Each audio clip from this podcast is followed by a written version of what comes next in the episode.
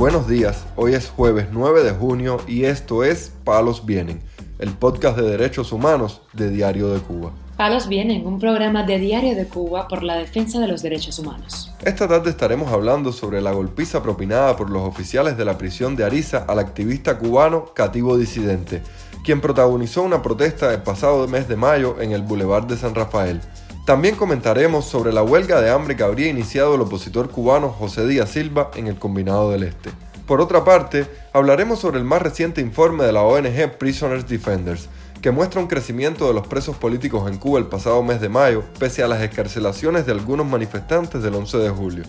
Por último, profundizaremos en lo acontecido alrededor de la Cumbre de las Américas, donde el secretario de Estado de Estados Unidos, Anthony Blinken, se reunió este miércoles con representantes de la sociedad civil cubana y elogió el trabajo de la prensa independiente. Lo más relevante del día relacionado con los derechos humanos en Palos Vientos.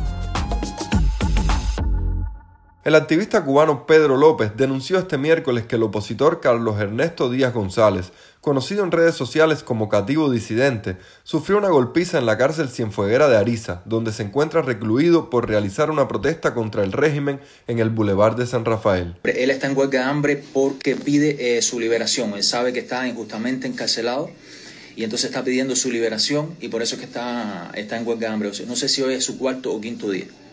Bueno, cuando el abogado va a ver hoy a Cativo, se lo encuentra muy golpeado, severamente golpeado, tiene un golpe en, un, en el pómulo, tiene una hematoma muy grande en la, en la cara, en, la, en, el, en el ojo izquierdo, que tiene la nariz rota, tiene laceraciones en, la, en las muñecas, laceraciones en las muñecas, entonces le refiere al abogado, el abogado se lo, se lo cuenta, se lo comenta a su esposa y por eso es que yo me llega esta información a mí porque ella me llama y me lo, me lo comenta muy preocupada por, toda esta situación. López también dijo que Cativo Disidente está en huelga de hambre y con un estado de salud notablemente deteriorado, especialmente por un padecimiento de hemorroides.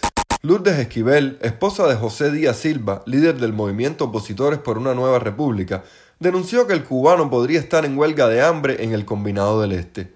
Según dijo Esquivel a Radio Televisión Martí, un preso del Combinado del Este le informó que Silva lleva más de tres días en huelga de hambre en protesta por las amenazas del régimen de tomar nuevas medidas contra él.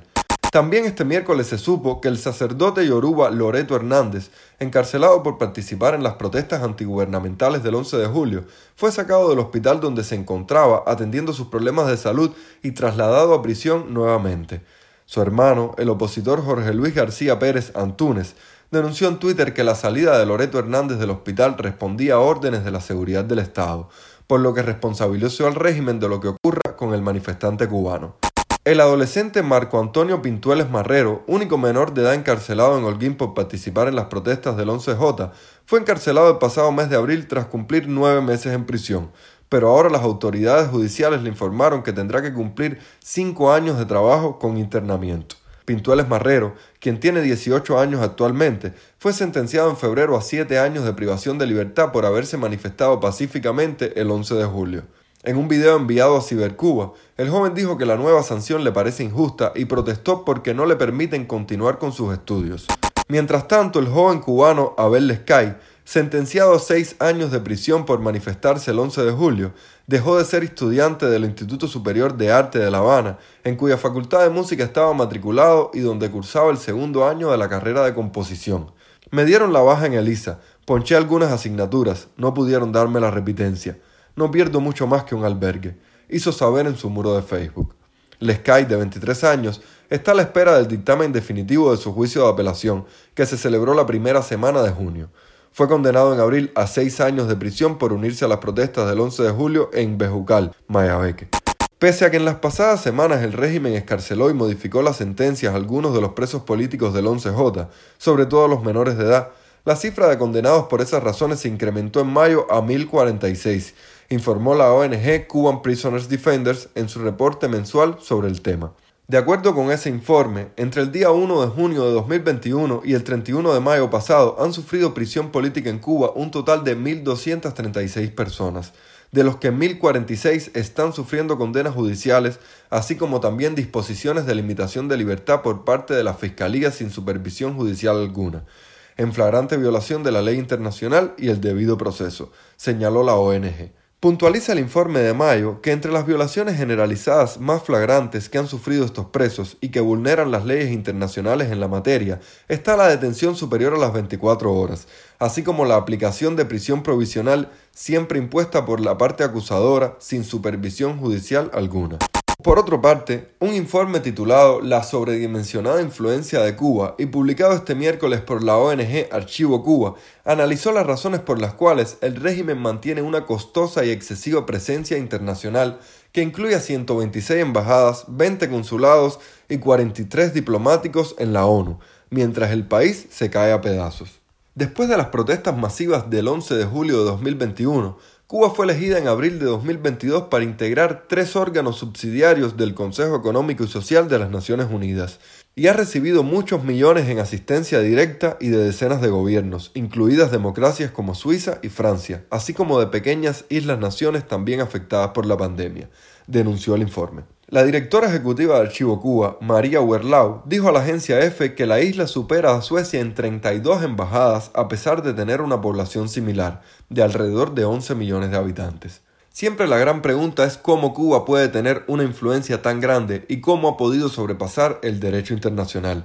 Que el presidente mexicano, Andrés Manuel López Obrador, se atreva a no ir a la cumbre de las Américas es porque Cuba tiene una influencia sobredimensionada, dijo Werlau. De acuerdo con el documento, los países con una población similar a la de Cuba en América Latina, como República Dominicana, Honduras y Bolivia, tienen entre 3 y 4 veces menos embajadas y alrededor de 6 veces menos diplomáticos en la ONU.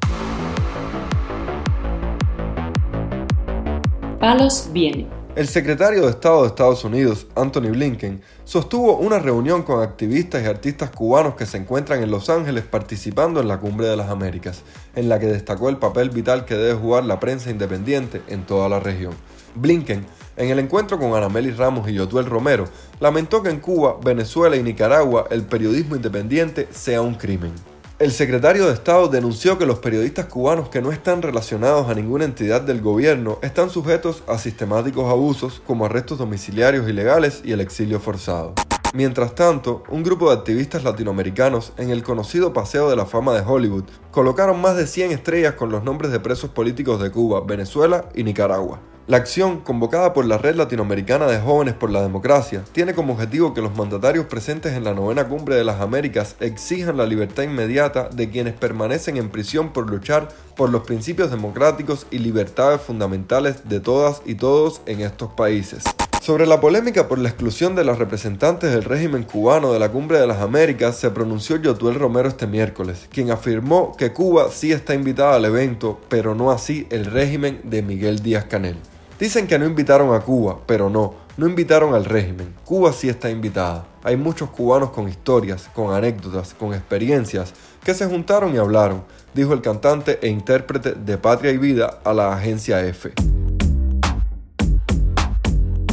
Palos Vienen, un podcast de derechos humanos de Diario de Cuba con la producción y conducción de Mario Luis Reyes. Muchas gracias por acompañarnos este lunes en Palos Vienen, el podcast de derechos humanos de Diario de Cuba. Pueden escucharnos en DDC Radio y SoundCloud. Yo soy Mario Luis Reyes, mañana regresamos con más información.